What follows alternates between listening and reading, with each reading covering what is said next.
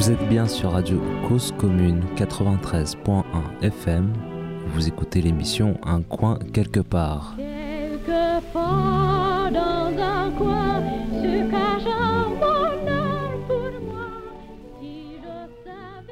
Bonjour, vous êtes bien sûr Radio Cause Commune 93.1 et je suis aujourd'hui avec Quentin. Bonjour Quentin. Bonjour. Voilà, aujourd'hui on, a, on avait envie de parler de plusieurs thématiques avec toi et notamment bah, puisqu'on on parlait de ça juste avant de, de lancer l'émission euh, sur la question de la bidonvillisation, c'est comme ça qu'on dit C'est ça. Euh, en tout cas, cette idée que euh, les villes seraient de plus en plus souvent entourées désormais de lieux de vie, bidonvilles, de lieux de vie qui sont euh, à la fois précaires et où je te laisse en parler, puisque tu en vas en parler mieux que moi. Euh, oui, c'est des lieux qui sont à la fois précaires et à la fois périns dans le temps. C'est-à-dire que c'est plus des lieux où les gens s'installent pour, euh, pour une période déterminée. C'est un endroit où les gens vivent toute leur vie, où on a plusieurs générations aussi de personnes qui peuvent vivre dans ces, dans ces endroits. Donc on voit ça un peu moins en France, mais ça se voit quand même. À Saint-Denis, on peut voir des, bidon- des bidonvilles. Et aussi plus récemment avec les camps de réfugiés, où là on, voit que les, camps sont, les campements sont périns dans le temps et qu'il n'y a aucune solution qui est, qui est trouvée pour, euh, pour changer la situation. Mais si on dit bidonvillisation, ça veut dire que autrefois tu dis ça, ça n'existait pas ou on pense que ça existait moins? Il n'y a pas eu des mêmes choses. Moi, je me souviens de, tu sais, la, période même en début euh, 1910-1930, et là, autour de l'endroit où nous sommes, près de la porte de Saint-Ouen, près de la porte de Clignancourt, il y avait ce qu'on appelait la zone à l'époque, hein, qui a été détruite par, euh, par l'époque de Vichy, mais euh, il y, avait déjà cette euh, relégation, on peut le dire comme ça aussi, d'un certain nombre de populations soit qui venaient d'ailleurs, soit qui euh, simplement avaient été sortis des endroits sur lesquels il n'y avait plus, plus ou pas de logement pour, euh, pour elles. Donc si on dit bidonvillisation, ça veut dire que ça existe de plus en plus? Ça existe de plus en plus, je- pense, à cause de la, du capitalisme qui n'arrête pas de, de croisser, entre guillemets, où on a euh, une perte de logements, des logements sociaux, qui n'existent quasi plus, Une perte en nombre. en nombre, Ouais, ouais. une perte en nombre, et que du coup, c'est, cette bionisation, elle- comme tu dis, elle est, elle est ancienne déjà. Ça a commencé avec aussi rien que l'exode rural, des gens qui, qui partaient de la campagne pour venir à la ville pour chercher du travail. Mm. Et ça a commencé par là. Et euh, depuis, je pense que le, ce mouvement-là ne fait que, que s'empirer et, Hmm. et de croisser encore dans le temps. ouais. Hmm. Euh, si tu dis que le lieu est pérenne, quand on parle des bidonvilles, les lieux sont pérennes, mais c'est pas obligatoirement peut-être les mêmes personnes qui y sont. Tu parlais aussi des gens qui sont en errance. C'est ça. C'est ça, c'est juste des lieux qui deviennent euh, un, point de pas- un point de passage obligé euh, Mm. pour l'arrivée d'une personne, en tout cas dans une ville. En tout cas, on Mm. le voit à Paris, euh, on le voit aussi dans d'autres grandes villes où c'est le lieu où on doit passer, entre guillemets, pour pouvoir entrer euh, dans le centre de la ville, entre guillemets. Hmm. Alors, du coup, euh, tu peux peut-être réexpliquer un peu aux auditrices, auditeurs, toi, d'où, d'où, non pas d'où tu parles, parce que tout le monde a le droit de parler de n'importe où, mais je veux dire que euh, toi, tu as, tu as vraiment travaillé sur ce sujet-là, tu as fait des études sur des thématiques euh, avoisinantes. Est-ce que tu peux expliquer un petit peu ça? Euh, bah, je peux faire un petit point sur mon parcours. Ouais, j'ai fait pas mal de bénévolat dans des assos qui aidaient les réfugiés aussi, au départ, ce qui m'a poussé à faire des études euh, dans ce sens. Donc euh, en ce moment, je suis à l'UPEC, à l'Université Paris-Est euh, Val-de-Marne. Et en gros, je fais un master euh, préparant au métier de l'humanitaire. Et j'ai dû faire un, mémoire où là, j'ai beaucoup parlé des gens en errance dans le nord-est parisien, en lien avec le stage que, que je suis en train de faire chez Médecins du Monde, où en gros, on voit des gens qui sont en errance depuis plusieurs années et aussi qui sont du coup mis de côté, donc par ces- cette bénévolisation, par l'État aussi, par les différentes mairies. Et là, je me suis vraiment focalisé sur le nord-est parisien, c'est où, là où Mm. on bosse euh, tous les jours, Mm. entre guillemets. Et c'est ce qui m'a poussé à. enfin, ça m'a beaucoup intéressé ce sujet-là aussi, sur, euh, parce que ces gens-là, on les laisse vraiment de côté euh, dans ces endroits précis. Avant, il y avait des campements dans Paris, le campement du millénaire, le campement Oui. De Stalingrad Mm. aussi, qui étaient des lieux dans Paris. Mm. Là, maintenant, on voit que les campements, ils sont vraiment aux portes de Paris. Ça veut dire que les, les autorités font en sorte que euh, les gens ne puissent plus s'installer à l'intérieur de la ville. C'est ça peut-être quand tu voulais Oui, dire bidonvillisation, c'est ça. C'est Mm. en fait ce qui se passe là maintenant, c'est que eu égard à tout- tous les mouvements, tout ce qu'on a déjà vu effectivement depuis ces dernières décennies, euh, les autorités font en sorte que dès qu'il y aurait quelque chose qui pourrait éventuellement s'installer à l'intérieur de la ville, tchoum, là on sort et aux portes, on peut pas vraiment tout empêcher. Non, c'est sûr, on peut pas empêcher. Et ça, ça amène aussi euh, à une invisibilité de ces, de ces personnes-là. Mm. On parle des réfugiés, mais il y a aussi les usagers de drogue dans le nord-est parisien. Enfin, il y a toute cette zone-là où on met les personnes qu'on n'a pas envie de voir euh, Mm. dans la ville parce que ça dérange, parce que moi je me rappelle le campement de Stalingrad où après qu'il a été évacué, ils ont mis en place des jeux pour les enfants avec euh, des personnes de la mairie de Paris qui faisaient les activités à ces endroits-là, des endroits qui étaient fermés de barrières de 3 Hum. mètres de haut. Euh. Donc c'est assez paradoxal en fait. On, on pousse ces gens-là vers la sortie, vers la sortie, jusqu'à ce qu'on les voit plus, Hum. quasi plus, ce qui est, ce qui est le cas aujourd'hui. Ouais, on les voit plus, on les voit plus, on les voit plus. Alors quand même, je vois par exemple dans les apports d'Aubervilliers euh, où on s'est croisés, ou à, ou à d'autres endroits, porte de Clignancourt, voilà toutes ces portes euh, du nord de Paris. euh, Il y a quand même aussi des gens qui y habitent. C'est-à-dire que il y a, y a- il y a ces, ces- ces lieux, ces, ces camps, ces, ces endroits avec euh, des tentes euh, sous des ponts, etc. Mais il y a aussi des gens qui habitent là-bas. Il y a des résidences du côté de Charles Hermite, tu sais, ou d'autres d'autres endroits comme ça, dans lesquels il y a aussi des gens qui y habitent. Donc, est-ce que eux aussi sont dans cette relégation, dans la même chose, de la même manière? Euh, je pense aussi, ouais. Mm. Je pense aussi qu'il y a toute une partie de population ou de personnes qu'on qu'on pousse vers la sortie, enfin vers- vers la sortie entre guillemets, vers euh, des endroits euh, moins accessibles aux personnes. Quand on demande à des gens s'ils vont à Port de la Chapelle, euh, bon, il Mm. n'y a pas grand monde qui va à Port de la Chapelle, à part les, les riverains et les gens qui habitent là.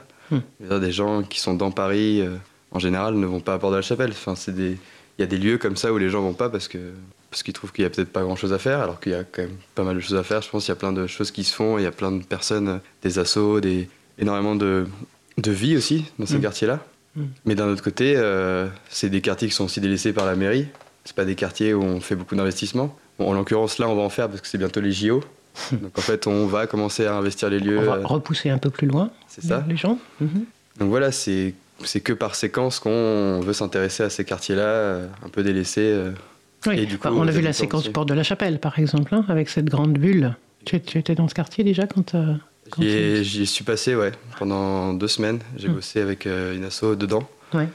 Et oui, bah, c'était encore mettre les gens à un endroit où on les voit pas. Et en plus, ça n'a pas marché. Et là, en ce moment même, il y a un accueil de jour qui est ouvert euh, tous les jours et il est aussi euh, il est à côté de la déchetterie à Port de la Chapelle. C'est ça. C'est ça. un endroit où il y a que des voitures qui passent, où il y a très peu de personnes euh, en piéton qui passent. Je veux dire, c'est voilà, encore là, un endroit où, où des assos avaient, avaient émis le- leur souhait de que ce, que ce lieu soit, soit pas à cet endroit. Mais euh, selon la mairie, c'était pas possible. Un endroit, c'était ici. Donc, bon, ça, ça, ça se discute, hein, mais ça, Mm. on n'a pas les éléments euh, pour savoir euh, vraiment ce qui se passe. Et oui, c'est encore du coup une, une forme d'invisibilisation. C'était un- une des choses portées par des assos de rendre ces gens visibles. Pour l'instant, ça n'a pas trop marché. Hum, hum. Ah ouais, ça n'a pas trop marché. Et, et en même temps, quand même, on en entend un peu parler. Pas énormément, mais un petit peu. Oui, un petit peu. Euh, du coup, ton, ton, ton avis là-dessus, le fait que des associations euh, continuent à venir dans les lieux où sont les gens, puisque c'est ça en fait qu'elles cherchent aussi, c'est de pouvoir euh, euh, travailler avec les personnes euh, dans des situations délicates, notamment par exemple, là tu parlais de ce que tu as fait avec Médecins du Monde, donc là c'est, vous venez avec un médecin, des infirmières, On vient avec une équipe de deux médecins et une infirmière au maximum. Et en gros, on donne des consultations médicales pour les personnes vivant à la rue, sans abri. Bon, là, c'est un public, on est plus ciblé sur le public réfugié. Mais euh, enfin, c'est c'est l'inconditionnalité de, de- Oui. Voilà, on prend euh, tout le monde qui a besoin d'avoir euh, un soin. Et après, on fait les orientations vers les hôpitaux, vers les passes, Oui. vers les centres médico-sociaux aussi, qui, il y en a pas mal. Oui. Et voilà, et c'est là, c'est là qu'on voit aussi que ces gens-là, ils, ils restent là et, et que si, du coup, vu qu'ils sont invisibles, ils n'ont pas non plus accès à beaucoup de choses pour manger, pour avoir des vêtements, pour avoir des soins médicaux, pour avoir l'accès aux droits, enfin, l'accès à, à pas mal de choses en fait, au final. Mm. Donc c'est aussi pour ça que les assos, les différentes assos viennent sur place, je pense, c'est parce que c'est sinon on n'arrive pas à les atteindre ces personnes-là. Euh, Mm. Il y a aussi une peur du coup de venir dans Paris. Ils se sentent pas de venir dans Paris, ils ont peur, ils, ils savent pas comment y aller. Ils ont aussi peur de se faire arrêter. Enfin, il y a pas mal de choses. Ils ont une appréhension de d'aller dans Paris.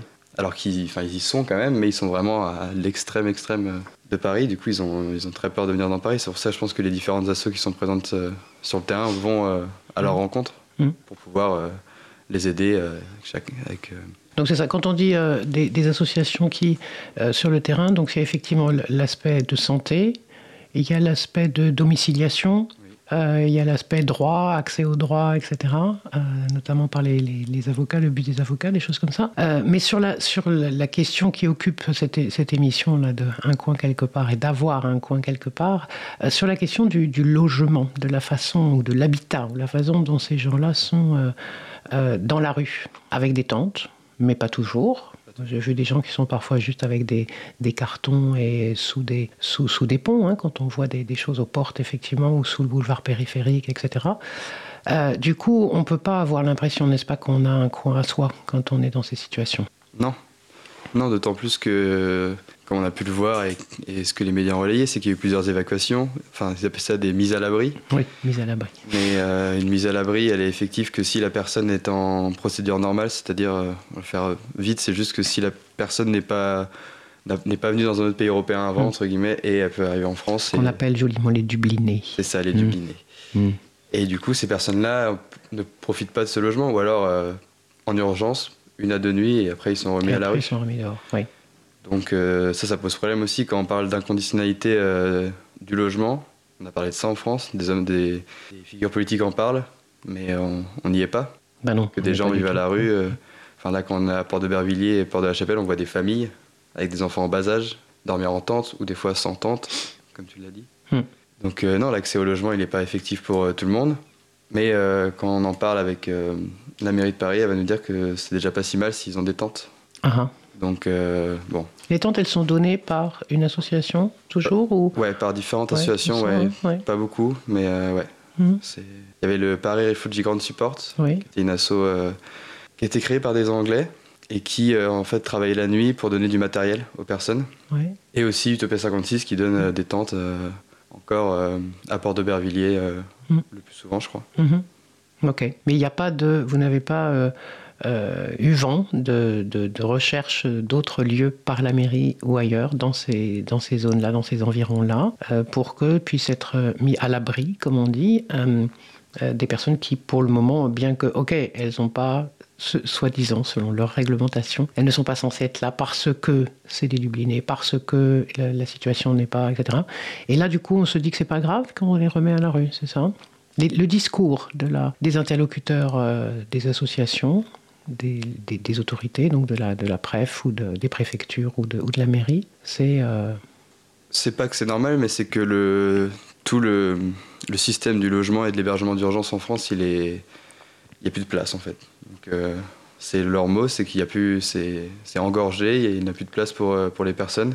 D'accord, ils le véhiculent par la question du nombre. Oui. C'est ça? Du nombre de places qui, qui n'ont pas. En fait. Donc il y a des, la mairie de Paris va ouvrir un centre, mais bon ça c'est pareil, on n'a pas d'infos euh, Oui. plus précises quoi. C'est des choses euh, dont ils parlent, mais euh, on ne sait pas si ça sera effectif à un moment donné quoi. Donc non, il n'y a pas de vraie solution, il y a pas de.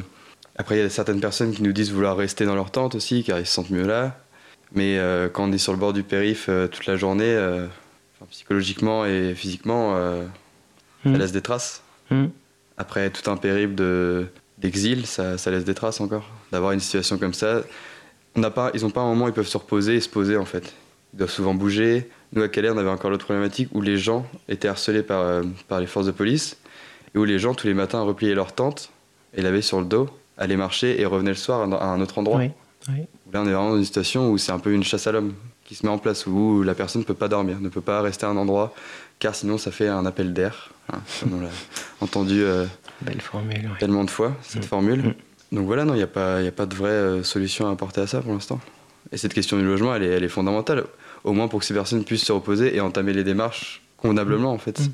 C'est ça qui est pas... On laisse les gens se débrouiller pour faire les démarches qui sont assez difficiles, il n'y a aucun, aucun document qui est traduit. Donc si la personne... La plupart du temps, les personnes ne parlent pas français, donc comment, comment elles font? Enfin, Il y a plein de petites choses comme ça, et le logement, c'est la- c'est le facteur euh, dominant pour moi. Enfin, c'est ce que les gens recherchent le plus, en arrivant en tout cas. Avoir un lieu Bah où oui, se poser. avoir un endroit, un coin quelque part, effectivement, un endroit où se poser, un endroit où être à l'abri, en sécurité, parce qu'il y a des conditions matérielles d'un point de vue, voilà, le soleil, la pluie, le froid, etc. Mais il y a aussi la question de se sentir en sécurité. Et se sentir en sécurité, euh, quand on est dans des endroits comme ça, je- ils se sentent pas en sécurité. Nous, on voit des familles, euh, des couples qui sont traumatisés de vivre euh, dans ces endroits-là. Parce qu'il y a aussi, euh, le soir, il se passe des choses. Il y a des violences, euh, il y a des personnes alcoolisées. euh, Enfin, il y a On a rencontré une dame qui ne voulait pas sortir de, de sa tente de Mm. toute la journée, car elle Mm. avait peur des gens dehors. Elle avait peur du coup des, des gens dehors autour d'elle, autour de. Parce qu'elle est venue dans. ce- Par exemple, prenons cet exemple dont tu m'avais parlé effectivement. Donc elle, elle est venue, elle s'était installée avec ses enfants, je crois, et, C'est ça. et il y avait un homme avec elle aussi ou pas? Ça, Oui, c'est ça. Donc lui, il, sort, il sortait de la tente, d'accord? Les enfants, non? Si, Les mais avec enfants, lui. oui, Mais avec elle, lui. non. Et elle ne sortait pas du tout, Donc ils se sont installés là. On leur a attribué, on leur a donné une tente. Comment c'est Est-ce que tu sais comment ça s'est passé? Je pense qu'on leur a donné une tente. ouais. On leur a donné une tente et du coup, ils n'ont pas choisi là non plus où était posée la tente. C'est ça? La tente, elle était à cet endroit-là. Ils n'ont donc pas choisi, euh, j'allais dire, leur voisin. Autrement dit, l'environnement dans lequel. Non, mais tu vois, je pose la Mm. question parce que, mine de rien, voilà, si on dit que c'est bidonville, ok, d'accord, ou c'est un camp, euh, il y a des tas de- des tas d'endroits dans lesquels euh, des gens peuvent. euh, voilà, on pourrait imaginer quelque chose dans lesquels, à minima, il, resterait tu un morceau de choix quelque part, quelque chose qui soit. Quand tu dis elle, avait peur, ça veut dire qu'elle n'est pas dans- elle n'était pas dans un environnement sécurisé de son point de vue, soit en tant que femme, soit en tant que personne. Bon. Euh, et, et du coup, euh, ça veut dire qu'elle elle n'a même pas pu choisir d'autres gens de sa communauté, par exemple, ou, ou, euh, de, en fonction de là, de là où d'où elle venait, ou d'où la famille venait, et que euh, n'ont pas imaginé qu'ils pouvaient prendre la tente et aller ailleurs. Par exemple, tu vois, j'essaie de comprendre qu'est-ce qui fait qu'on reste dans une tente, à un endroit, Mais sans oser en sortir.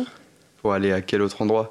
C'est ça qui est toute la question est là. Est-ce que euh, avant on avait tous les campements à Port de la Chapelle Oui. Maintenant tous les campements sont déplacés à Port de Aubervilliers, Bervilliers. Oui. Mais quand on dit ils sont déplacés, ils ont été, tu dis, ils ont été poussés par les autorités parce qu'il y a les grands chantiers à la chapelle.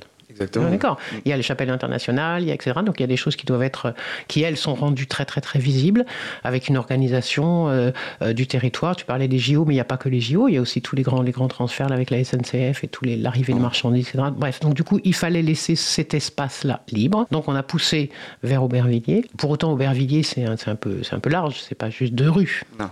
D'accord. Et d'ailleurs, on voit bien qu'il y a eu des moments où d'autres campements se sont, se sont organisés un peu à d'autres endroits. Ouais. J'essaie de comprendre comment tu arrives. Tu as, tu as une. Ok, on t'assigne entre guillemets à une place avec une tente. Ok. Tu as peur. T'es pas bien. C'est pas possible pour toi. Tu sors pas de la tente. Pourquoi tu prends pas ta tente et tu t'en vas ailleurs? Même si je comprends, hein, d'ailleurs, il est pas si loin que ça. Puis c'est pas génial non plus. Mais tu vois ce que je veux dire? Ouais, je vois. C'est que je pense euh, ils- pour eux, il y a pas, ils sentent, enfin, il y a, elles se sentaient pas en sécurité, mais vu qu'il y a d'autres personnes aussi autour d'elles, autour d'eux dans la même situation, il y a un phénomène aussi de. On se soutient, on se soutient Ou quand se même. soutiennent quand même un petit peu. euh, surtout en, en plus quand on est entre communautés où là on voit il y a des campements quand même assez ciblés, euh, Oui. campements érythréens, campements. euh, Tout à fait. voilà, il y a des. C'est assez ciblé en fonction des, des pays d'origine. Oui. donc ça déjà ça porte un soutien.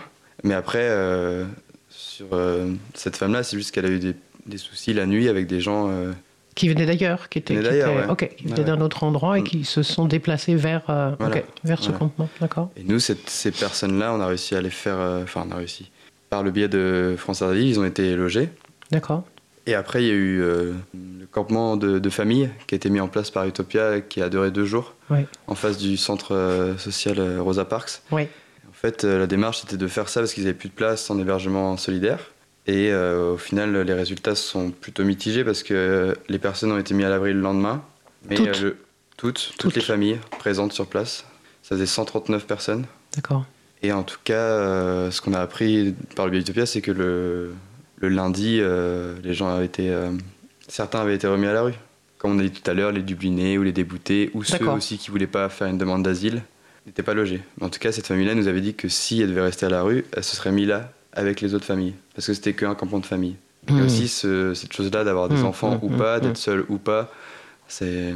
Ok. C'est-à-dire, tu dis, toi, que le, le- le- ce que tu décris là, c'est le tri, entre guillemets, hein, parce que je vais faut parler des choses un peu crûment, mais le tri est donc fait par euh, des associations et ou des autorités, une fois qu'on a d'abord mis à l'abri pendant deux nuits. C'est ça. hmm, et ça. ensuite, on dit, euh, oui, toi, tu as le droit de rester, toi, tu n'as pas le droit en fonction de la situation. Administrative de la personne, c'est ça. En fonction de la situation administrative, euh, la personne peut rester ou non, c'est ça. Et où des fois, il y a certains, euh, certains centres d'hébergement qui demandent à ce que la personne fasse une demande d'asile pour pouvoir être hébergée. Alors Oui. que la personne a complètement le droit de refuser. Là, on lui impose, On lui en fait, impose de demander l'asile. Mm. Et on lui impose de demander l'asile, sachant qu'il y a quand même pas mal de gens qui sont dublinés. Donc Mm. C'est aussi un moyen Bien sûr, de les... de, à court terme de- d'expulser ces personnes-là, ou en tout cas de leur faire une obligation de quitter le territoire. Ce qu'on Mm. appelle une OQTF, qui, sont, qui sont en ce moment assez, euh, Mm. assez nombreuses. Oui. Voilà, c'est des choses. euh, tout est mis en place pour qu'on accueille moins de personnes, en ce moment en tout cas. qu'il y a un appel d'air où les personnes qui viennent de Norvège, de Suède, d'Allemagne viennent en France. Et que euh, je pense qu'au niveau de la présidence, ils ont peur qu'il y ait un nombre énorme de personnes, alors qu'on sait très bien que c'est assez minime au final, les Mm. personnes qui arrivent. Donc voilà, c'est tout un système qui, qui fait que les gens ne peuvent pas rester, ou en tout cas, on, on les incite pas à rester, ça c'est c'est sûr. On va faire une première pause musicale, Quentin. Panu Moon, et ça s'appelle We Are Small.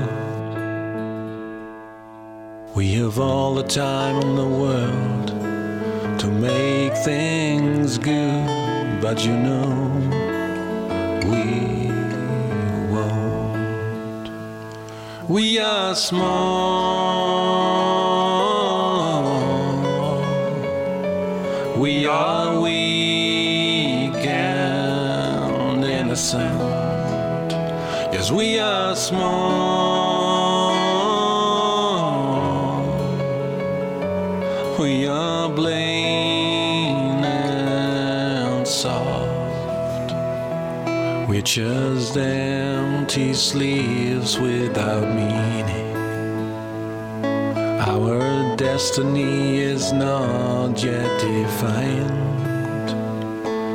We could be a savior or just another evil killer. We just don't know. We are small.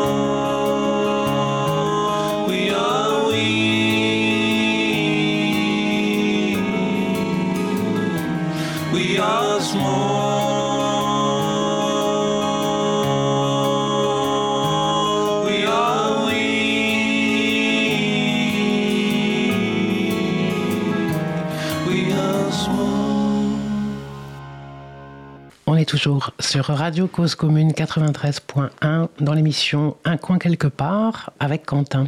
Voilà, We Are Small, c'était euh, l'inspiration avec ce que tu nous racontais. Oui, on est tout petits tous autant qu'on est là. C'est ça. Euh, pour autant essayer de faire des choses, mais we are very, very small. Je voulais bien qu'on revienne sur, euh, tu vois, on parle, parce qu'on parle logement au coin quelque part, être à l'abri, etc. Et en fait, j'imagine que quand on est médecin ou quand on travaille avec des médecins, des infirmiers, il y a la question de la santé du corps, mais sans doute pas seulement, et qu'on doit euh, vraisemblablement, tu disais, les gens sont, sont marqués après sur euh, leur passage en étant dans des, dans des conditions euh, de vie matérielles sans sécurité, dans la précarité, etc.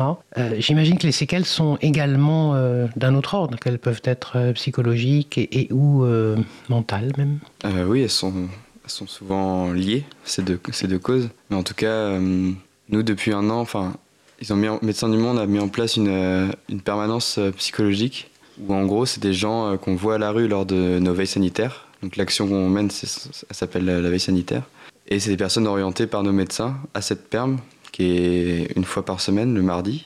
Et en gros, c'est des gens qu'on accueille par rapport à des problèmes psy ou des chocs post-traumatiques. Enfin, tout- toutes ces choses-là qu'on qu'on voit pas forcément en premier, en premier abord.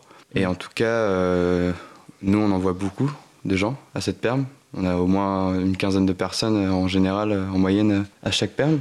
Mm. Qui puissent, et ils peuvent après avoir un, ils peuvent bénéficier d'un rendez-vous individuel avec un psy, un psychanalyste ou un psychothérapeute ou psychiatre aussi. Et il y a aussi des médecins généralistes et une juriste qui est là à ce moment-là. Et en fait, c'est un espace de groupe où les gens euh, peuvent discuter. On a aussi des, des interprètes qui sont là. Et en fait, on essaie de, faire vivre ce, grou- ce groupe. Et aussi, après, les personnes euh, donc, peuvent avoir ce rendez-vous individuel qui est très important. Car euh, moi, j'ai eu beaucoup de personnes euh, ouais, en, en, en trauma, euh, avoir, avec un trauma assez important.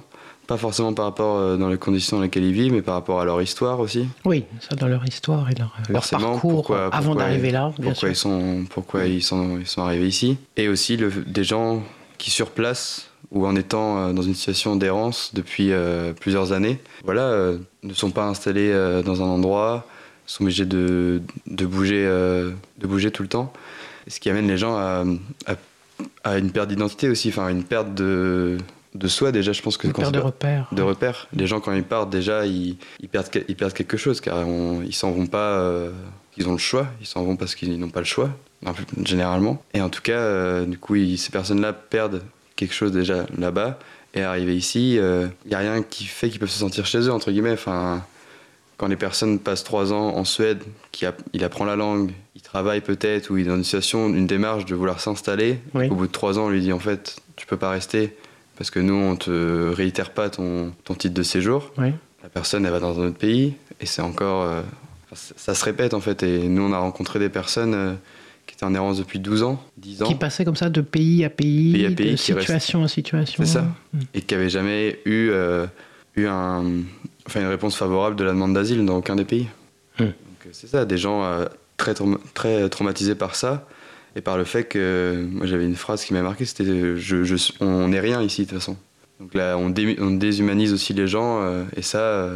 dans la tête de ces personnes, ça, en tout cas, ça fait mal et c'est des gens qui ont, ouais, qui ont des vraies problématiques psychiques. Et ça, c'est quelque chose qui est laissé de côté. Enfin, il y a le centre Primo Levi qui est vraiment consacré à ça.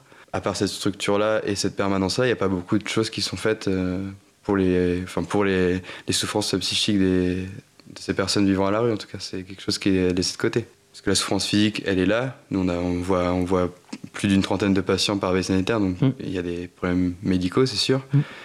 Et au niveau, euh, et- et mon- enfin, au niveau du psychique, je pense que c'est il y a encore plus de gens euh, dans, dans cette situation-là, mais qu'on ne voit pas, et parce qu'on ne voit pas tout le monde non plus. Mais beaucoup de personnes qui, plus de cette situation-là, concrètement, qui peuvent, qui se sentent pas chez eux, qui se sentent pas accueillis non plus. euh, Il y a toute la problématique de la, de l'accueil qui est, quel est l'accueil qu'on donne à ces personnes-là Une personne qui a, qui a traversé euh, une dizaine de pays, qui arrive là, bah, il y en a pas, ou très peu. Enfin, en tout cas, ça dépend. euh, à petite échelle, pardon, si, il y a de l'accueil. Mais au niveau, au niveau de l'État, il y en a pas. Michel Agier, il parle dans un bouquin, il parle beaucoup de ça. Il parle de Qui ça? Michel Agier. Oui. Il parle de, de ça, de la de comment accueillir quelqu'un euh, que là, c'est l'État qui avait pris ça en charge, mais qui, qui ne le fait pas en fait. Mm. On a quand même été jusqu'à criminaliser des gens qui aidaient des, des personnes sans papier, Oui. euh, sous, sous le fait que c'était illégal. Donc c'est quand même euh, assez paradoxal quand l'État veut prendre en charge l'accueil des personnes, au final il le prend pas en charge. Donc c'est les, les gens, en, en se constituant en asso, en collectif euh, ou individuellement qui, qui le font. Oui. Sauf qu'il n'y a pas non plus Il n'y a pas de réponse il y a pas globale. de réponse euh, globale en tout cas. Et encore moins depuis que euh, l'usage est maintenant complètement intégré chez, chez tout le monde, voire même, pardon, mais dans certaines associations, sur le fait qu'on doit tenir compte de la situation de la personne, de son statut, en fait. Voilà, pas de la situation, mais du statut. Et donc, on doit, euh, avant tout, avant toute question, et d'ailleurs, les gens, quand ils viennent vers toi, parfois, ils disent ça aussi, je suis Dublin. C'est ça. Et ils te disent des choses comme ça qui sont juste l'horreur, mais ils ont compris que c'était la mécanique dans laquelle on avait, euh, on avait décidé, en fait, de, de, de, répartir, de catégoriser. Et ça, c'est vrai, d'ailleurs, euh, pas simplement des réfugiés, des étrangers, des gens en errance, hein, puisque ça, on sait, euh, voilà, la catégorisation, c'est un grand, pour moi, c'est un, un des grands, grands fléaux de, cette époque, avec l'idée de mettre sur la tête de tout le monde une casquette avec euh, c'est quoi ton statut, où est-ce que tu en es, etc. Et on a parlé euh, dans une autre émission ici, un coin quelque part, de la question du logement social et de la façon dont c'était aussi une façon de contrôler beaucoup de choses. Euh, voilà, donc on- c'est ce que tu décris, c'est que c'est pour tout le monde, pareil, sauf que c'est un peu pire parce que là, eux viennent, de, eux et elles viennent de, de situations et ont vécu des choses avant qui sont encore plus compliquées. Est-ce que les- les- il y a des, également une permanence pour les enfants dans ces dans ces endroits-là avec des psychologues, euh, psychiatres, psychanalystes et autres Moi, j'ai pas vu d'enfants venir. Non. Mais euh, je pense que oui, c'est possible. Il n'y a pas de. Ça serait possible. C'est possible, ouais. Si, si les, les familles, hein, comme on dit, les, ou, les, ou les parents de ces dix enfants se posaient la question de est-ce qu'il en aurait besoin par rapport à ce qui s'est passé, ce qu'il a vu. Exactement. Alors, pas un bébé qui parfois est arrivé euh, sur place, ou bon, très bien, mais des un peu plus grands, on en voit parfois. Mm. On en voit, ouais, quelques-uns. Un peu moins, mais c'est vrai que la question, elle se pose aussi. hein. Mm. Nous, on avait à Calais beaucoup de mineurs seuls. Là, la question, elle se posait aussi, mais on n'avait pas de, on n'avait aucune structure euh, sur place, en tout cas, pour euh, pouvoir faire ce, Mm. ce travail-là. Mm. Donc euh, oui, ça c'est encore quelque chose qui a, qui a travaillé, en tout cas, d'un point de vue des enfants, des adultes. S'il y a que deux permanences comme ça à Paris, enfin entre guillemets, il y en a. Oui. Si on cherche un peu, il y en a pas beaucoup plus. C'est deux permanences quotidiennes ou, ou deux fois par semaine? Une fois par semaine, le mardi. Une fois par Ouais. semaine. ok. Prime Olivier est un centre qui fait tous les jours, mais Oui. qui est aussi enfin, surchargé. Quoi. Exact. Ça désemplit pas. Donc c'est aussi, ça pose aussi question sur. euh, C'est ça.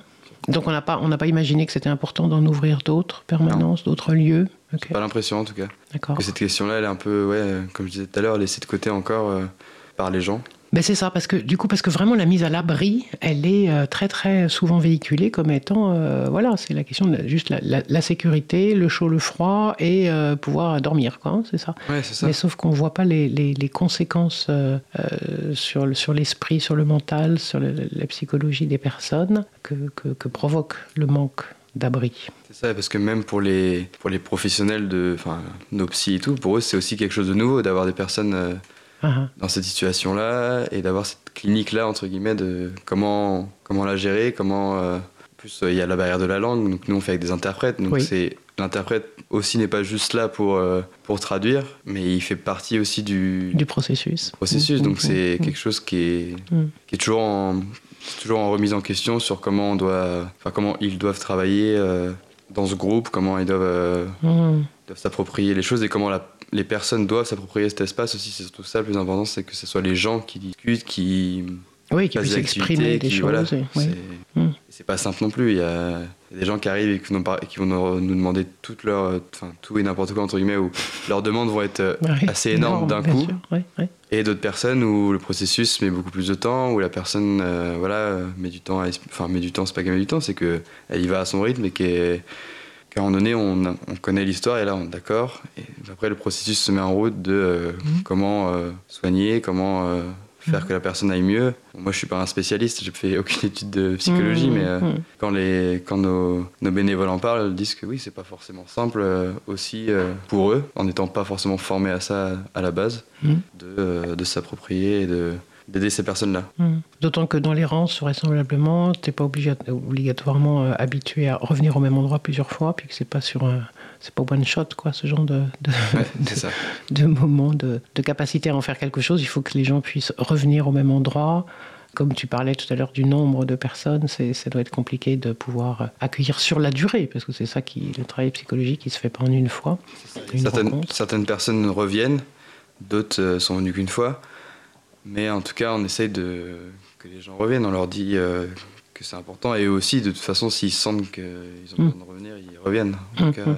il y a des gens qui viennent depuis un, un moment, Mm. depuis plusieurs mois. euh, D'accord. et certains, enfin, certains ont, vu une- ont eu une évolution aussi euh, dans, dans cet espace-là, quoi, au niveau, au niveau de leur état psychique.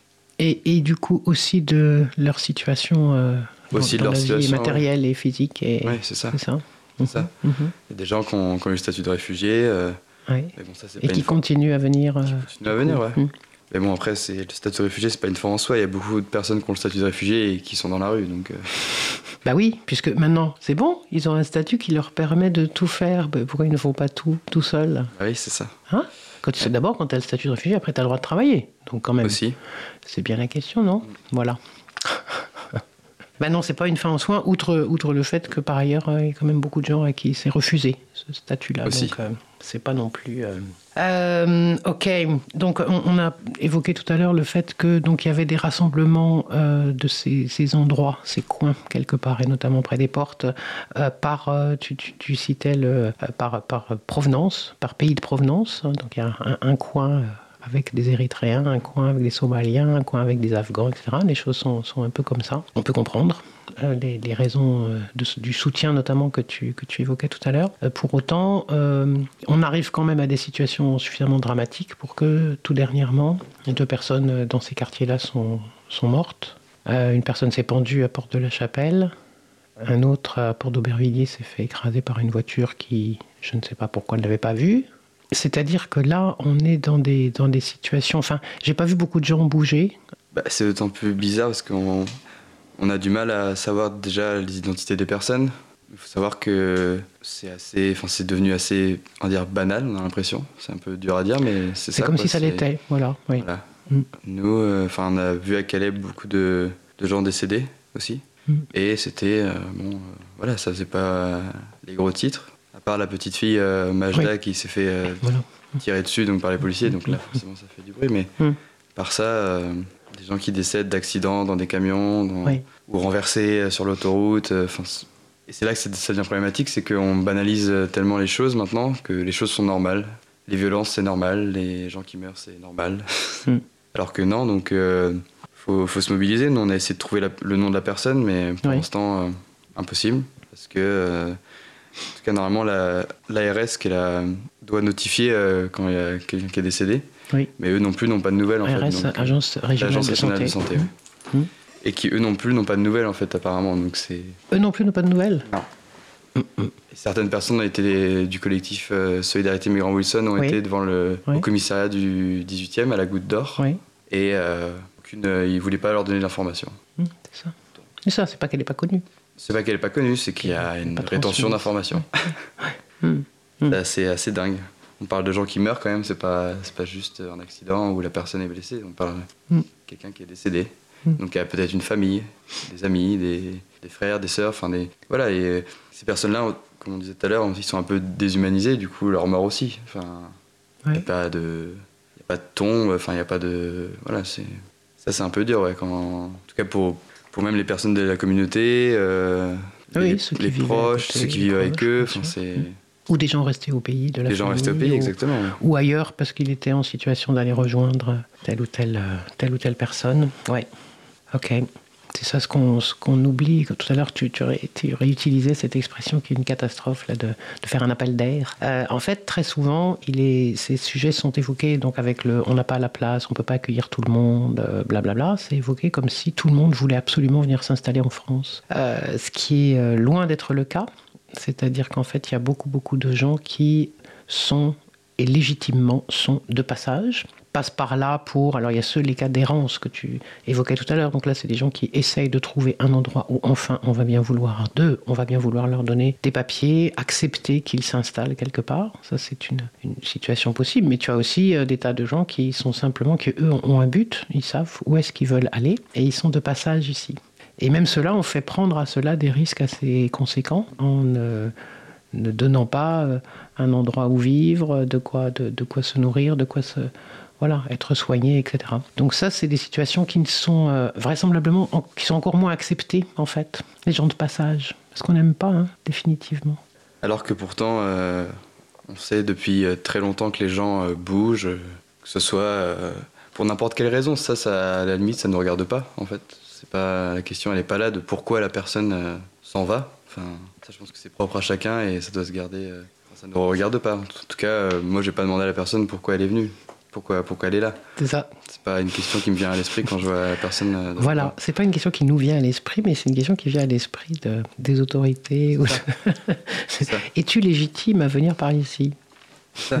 Il y a aussi des gens qui ont l'image de la France, euh, bah oui, les droits de l'homme, euh, la révolution. Enfin, c'est des trucs qui sont assez marqués pour les gens. euh, Oui. Bon, on voit très bien que maintenant, on n'est pas dans, un- dans une situation où on veut accueillir les gens. Même, enfin, même rien qu'avec les Français, déjà, on- en général, euh, on voit bien qu'il y a beaucoup de problèmes. Alors, avec des étrangers, on n'en parlons pas. C'est pas quelque chose qui est, Hmm. qui est possible. Enfin, en tout cas, j'ai l'impression de, de ce que je vois ou de ce qu'on a pu voir tous en tant qu'associatifs et des gens Mm. sur le terrain. C'est pas, et, euh, Les gens nous disent on veut pas de nous ici de toute façon. Ou en tout cas ont ce ressenti là. Donc euh, plupart des gens nous, nous, nous- disent ça, c'est qu'il y a bien quelque chose qui va pas et qu'on fait, qu'on fait pas d'efforts. C'est ça si on doit, si ces personnes-là doivent tout justifier dans tous leurs rendez-vous, faut justifier pourquoi vous êtes là, qu'est-ce qui vous a poussé à partir, mais pourquoi votre pays, votre pays c'est un pays euh, qui est pas, pas dangereux? Alors pourquoi vous êtes là? Enfin, c'est assez, assez fou quand même. Il n'y a, il même pas ce temps qui est pris, au moins, de, que les gens se posent. Et après, voilà, c'est direct, il faut aller faire le nom d'asile. Sinon, si tu te fais attraper par les. Par les forces de l'ordre, bah, c'est, tu peux direct être expulsable. Enfin, il y a- Mm. c'est, une pression constante sur euh, les épaules des gens. Et quand tu vois des. Là, j'ai vu mercredi dernier des deux femmes seules avec leurs deux enfants. Elles sont là, elles ont peur. Elles me disent Moi, je vais pas dormir dans la rue avec mes enfants. Je suis toute seule, j'ai pas de mari, j'ai pas. Et on les laisse là, euh, toute Mm. une journée à, à attendre et à dire Bon, bah, peut-être que vous allez être hébergé ce soir. chose. Peut-être qu'il y aura quelque Mais enfin, c'est jamais sûr. Et parce que tous les centres sont euh, remplis ou parce qu'il n'y a pas assez de structures d'ouvertes en fait. Le, le discours, c'est de dire qu'il n'y a pas assez de place, mais qu'est-ce qu'ils font pour qu'il y ait plus de place? Ils ouvrent- Mm. Il y a plein de bâtiments euh, où il n'y a personne, euh, où, où rien que pour de l'urgence, ça pourrait fonctionner. Voilà, c'est ça. Attends, on va faire une pause musicale, puis après on revient là-dessus, sur ces questions sur lesquelles on va, on va retourner. Euh, mais avant, on va écouter quelque chose qui s'appelle Peau des serres, qu'on pourrait traduire par euh, peut-être, ou ça pourrait être. Ouais. C'est un morceau d'Andrea Dacal.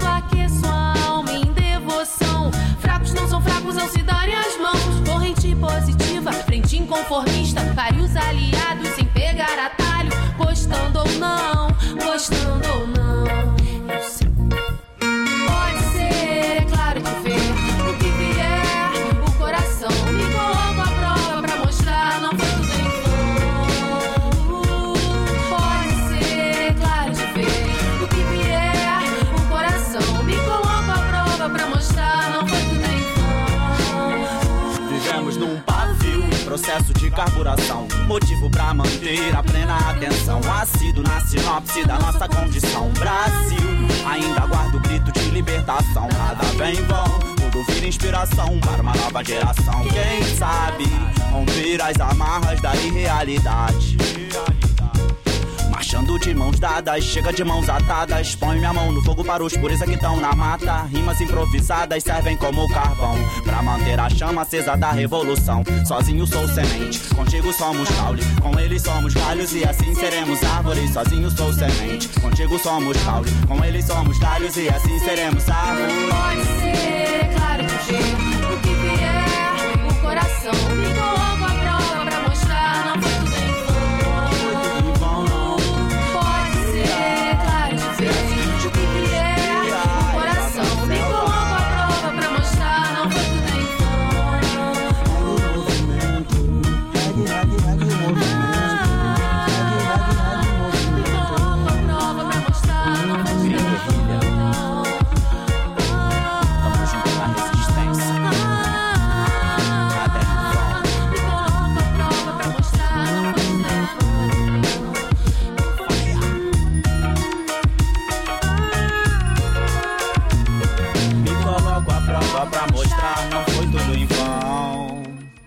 Radio Cause Commune 93.1 un coin quelque part. On continue, Quentin, avec. euh, tu venais d'ouvrir sur la question, en fait, de, sur laquelle je voulais arriver aussi, qui était euh, quelle, solidarité avec un S, au-delà de, de ces travaux que, tu, as décrits, dont on a, dont on a pas mal parlé là, avec plusieurs associations, quel type de solidarité pour que les gens aient des coins quelque part?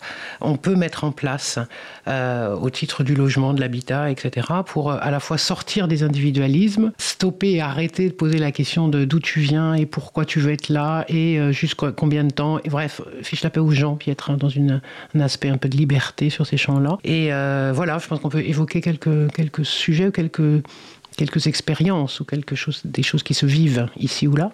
Euh, oui, il y a des choses qui peuvent se passer, comme on a, on a pas mal de. Enfin, en tout cas, à Paris, je sais qu'il y en a pas mal, c'est les squats en tout cas. Mm. C'est quelque chose qui est à Paris où qui est assez développé, je pense. Pas mal d'assauts ou de personnes qui ouvrent des endroits. Il y a certains squats où c'est vraiment sur des, des choses ciblées, euh, d'artistique, euh, du musical et tout. Il y a des choses où là, on, part vraiment sur, un, sur aussi quelque chose qui est politique, où là, on va, on va occuper un lieu et on va aussi héberger des gens. Là, c'est l'aspect est différent, c'est que c'est des gens euh, qui sont en galère de logement pour certains et qui vont aussi accueillir là euh, des réfugiés. euh. Moi, j'ai des amis euh, qui sont à Angers, donc c'est un squat qui s'appelle La Grande Ourse. Et euh, eux ont hébergé jusqu'à 30 personnes, 35 personnes. Il y a Mm. même la ville d'Angers qui les a appelés pour savoir s'ils pouvaient pas héberger des gens en Erasmus parce qu'il y avait plus de place. Ce qui est quand même assez, euh, assez paradoxal. Donc eux, ça leur a profité, c'est-à-dire qu'ils sont, Oui. ils ont pu occuper coup, le ils lieu ont plus longtemps. Mm, mm. Et pour l'instant, ils y sont encore. Et en tout cas, euh, eux, leur démarche, c'était ça c'était avoir un lieu pour vivre, eux déjà, parce qu'ils n'avaient pas beaucoup de solutions euh, Mhm, de mhm. logement. Mhm. Et aussi accueillir des gens qui vivaient dans la rue Angers, euh, et qui voyaient quotidiennement. Alors juste pour expliquer un peu, parce que je ne sais pas si les, toutes les, les auditrices, tous les auditeurs savent de quoi on parle quand on dit ouvrir un lieu. Nous, on voit bien un peu de quoi ça parle, mais est-ce que tu peux expliquer un peu plus? Euh, c'est que c'est une démarche, c'est des lieux qui sont euh, inhabités ou inoccupés.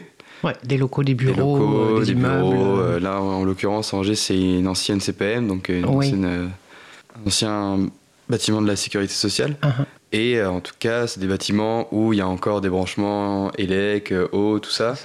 Où en fait ça, on peut y vivre.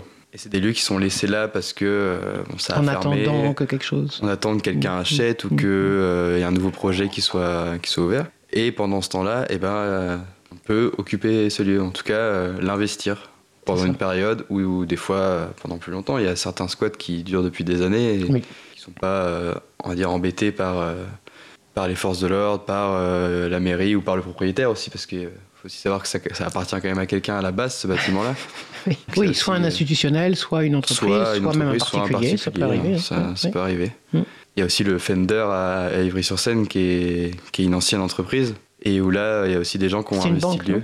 Je crois que c'était une banque. Euh, non, c'est une ancienne euh, usine, il me semble. Ah d'accord, je crois que les, les- la propriétaire, c'était les propriétaires. Ah, peut-être c'était le une, propriétaire, ouais. Mais en tout cas, le lieu. euh, Oui, oui, le lieu est une usine. oui. Et du coup, c'est pareil, ils ont investi le lieu. En tout cas, des bénévoles et des personnes qui occupent et qui, euh, qui ont aidé à l'ouverture, plus aussi maintenant des, des personnes vivant à la rue, enfin qui vivaient à la rue, qui maintenant ont été pris en charge, dont des mineurs. Donc il y a aussi toute cette question-là de, voilà, de l'ac- l'accueil. En tout cas, euh, moi j'avais quelqu'un qui me demandait, mais de toute façon, moi, pour moi, un squat, c'est un endroit où on doit accueillir des gens, où les gens doivent vivre euh, dedans. Mm. Donc c'est vrai qu'il y a toute une question là-dessus qui est assez importante. Et ça, c'est une des solutions possibles, je pense. Il y a Mm. tellement de, de, de lieux euh, inoccupés où euh, où il n'y a personne. euh, Ouais. Et assez grand aussi. Par exemple, le squat à Angers, ça fait 800 mètres carrés, donc c'est assez conséquent quand même. C'est ça. Ouais, Et il n'est pas rempli. Enfin, il pourrait y avoir plus de Il personnes. pourrait y avoir d'autres gens. D'autres gens qui, qui pourraient être présents, en tout cas, c'est sûr. Hmm. Mais il après, voilà, c'est pas non plus simple d'ouvrir un squat. Il y a toute une démarche à faire, en tout cas juridique. C'est des, des choses à apprendre, à, à connaître un petit peu. On peut pas se lancer comme ça. Il faut aussi avoir euh, Oui, il faut être prudent. Oui. mettre en place une association pour pas être euh, individuellement euh, Oui.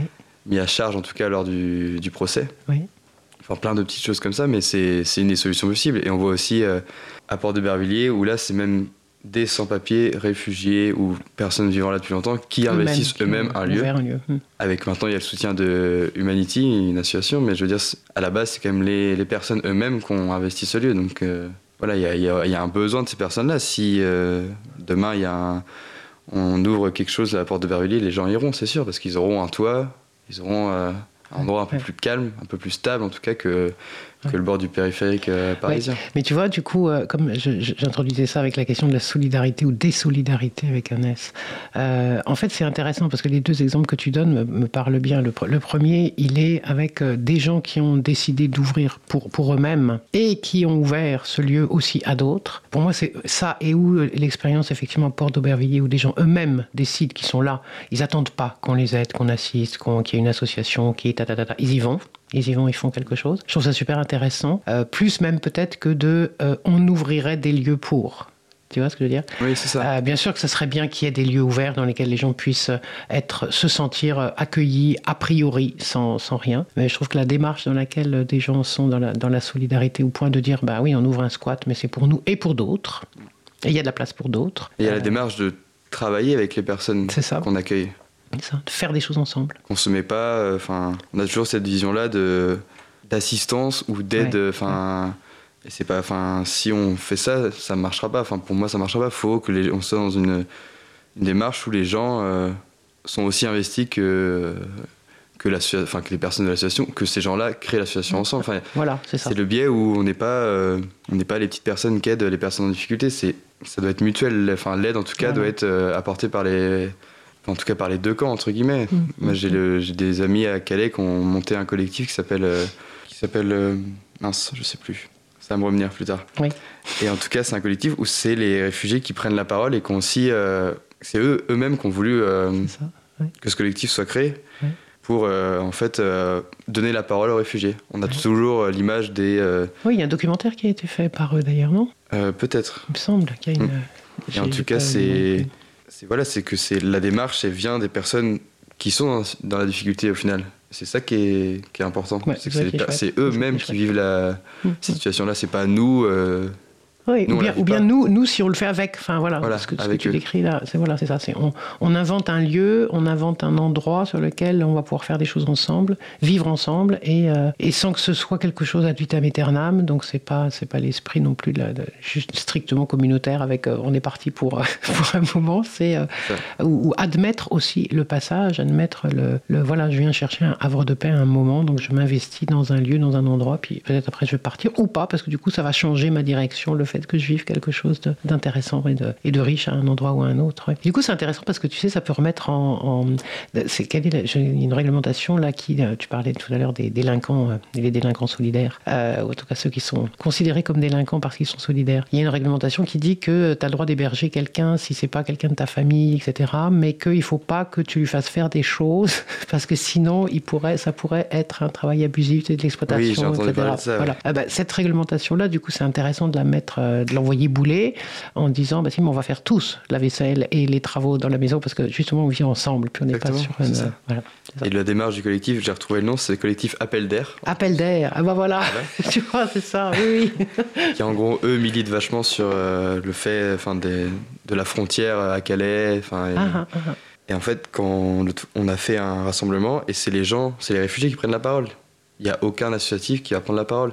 On a souvent tendance à voir que c'est euh, la personne de l'assaut qui prend la parole et qui dit voilà, il se passe ça, il se passe ça, mais à quel moment c'est réellement le réfugié ou le sans-abri qui va parler et qui va dire ce qu'il vit et ce qu'il revendique aussi? Et ce qu'il revendique, C'est ça, pas parce ce qu'il vit dans la rue qu'il revendique veut. rien et qu'il Voilà. n'a pas de droit. Là, on voit très bien avec euh, le collectif de la Chapelle Debout qui fait des, des grosses actions. Enfin, Ouais. de- Ouais. Et voilà, c'est des- les gens qui prennent la parole. Bon, qui Ouais. sont aussi aidés par euh, d'autres personnes, mais il y a cette démarche-là que c'est les gens qui en peuvent plus, qui en ont marre à un moment donné et qui vont prendre la parole, qu'ils qu'ils aient des papiers ou pas. C'est- Enfin, la différence ne doit pas se faire au final. On n'est pas plus légitime, enfin pour moi il n'y a pas de légitimité à avoir ses papiers ou non pour pouvoir parler. Enfin, c'est pas quelque chose qui doit rentrer en compte. On voit bien que dans les sphères politiques, ça rentre en compte. Ça, quelqu'un qui a des papiers ou pas. On a donné ses papiers à quelqu'un parce qu'il avait sauvé une fillette et les autres on leur donne pas. Lui, c'était. Voilà. Lui, il Lui, avait il a vraiment fait quelque chose euh, extraordinaire, donc on va lui donner ce papier. Ouais. Donc, euh, Bah oui, on, on avait conseillé à tout le monde d'aller sauver des filles. Voilà, quelque c'est ça, part, mais ça n'a pas marché. Ils n'ont pas trouvé de fillette à sauver. ouais, ok. Est-ce que tu voulais rajouter quelque chose, Quentin Parce qu'on on arrive bientôt à la à, l'heure fatidique. L'heure fatidique. Ouais. Non, qu'il faut continuer à, à se mobiliser et à être solidaire euh, auprès de ces personnes vivant à la rue, dont pas forcément que les réfugiés, il y, a, il y a toutes sortes de personnes vivant à la rue, toutes ces personnes qu'on laisse de, de côté euh, ici dans le nord-est parisien. euh, faut qu'elle soit visible et j'espère qu'en faisant des, des actions, même des émissions de radio où on en parle, les gens euh, s'en rendent compte, s'intéressent un petit peu à ça et, Mm, mm. et, Et viennent voir leur- de leurs propres yeux. Voilà, viennent voir, puis viennent poser la question de qu'est-ce que tu veux, en fait, et non pas qu'est-ce qu'il faut ou qu'est-ce qu'on peut faire, ou, voilà. mais juste poser la question aux gens de qu'est-ce qu'ils veulent. Qu'est-ce qu'on peut faire ensemble, surtout Voilà, qu'est-ce qu'on peut faire ensemble. Je te remercie, Quentin, pour de rien, euh, ta présence. plaisir. Euh, Merci. on va arrêter cette émission-là, là, euh, Cause Commune 93.1 sur la bande FM. Et je n'ai pas résisté à terminer cette émission avec euh, une... euh, comment je pourrais dire C'est un, grand classique, hein Un Un grand classique. Tikenja Fakoli.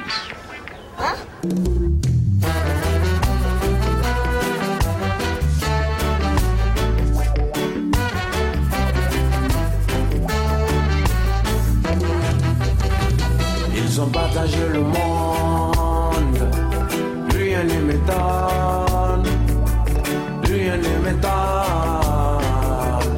rien ne m'étonne. Ils ont partagé le monde,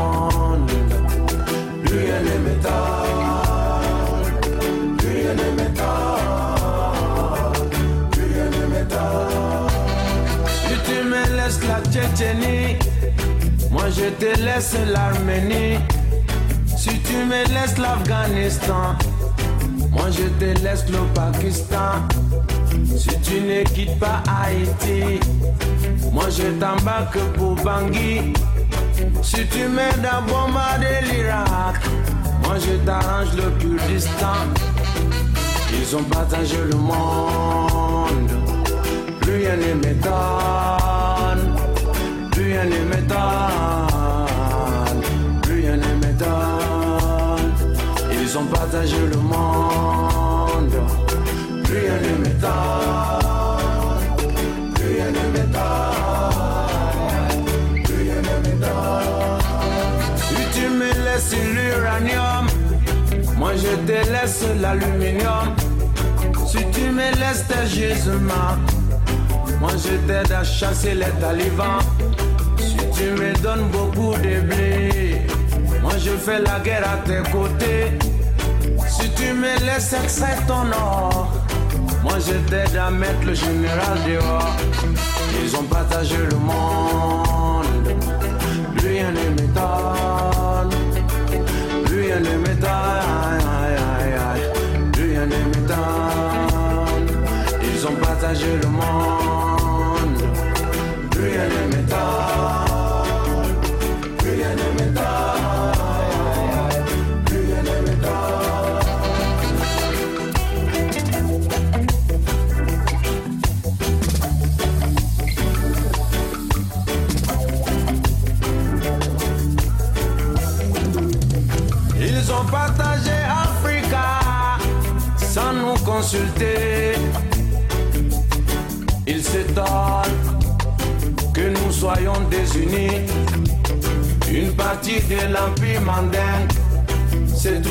chez les Wolofs. Une partie de l'Empire Mossi se trouva dans le Ghana.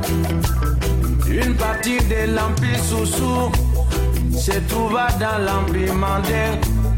Une partie de l'Empire Mandin se trouva chez les Mossi. Ils ont partagé Africa sans nous consulter, sans nous demander, sans nous aviser. Ils ont partagé le monde, rien ne m'étonne, rien ne m'étonne, rien ne m'étonne. Ils ont partagé le monde,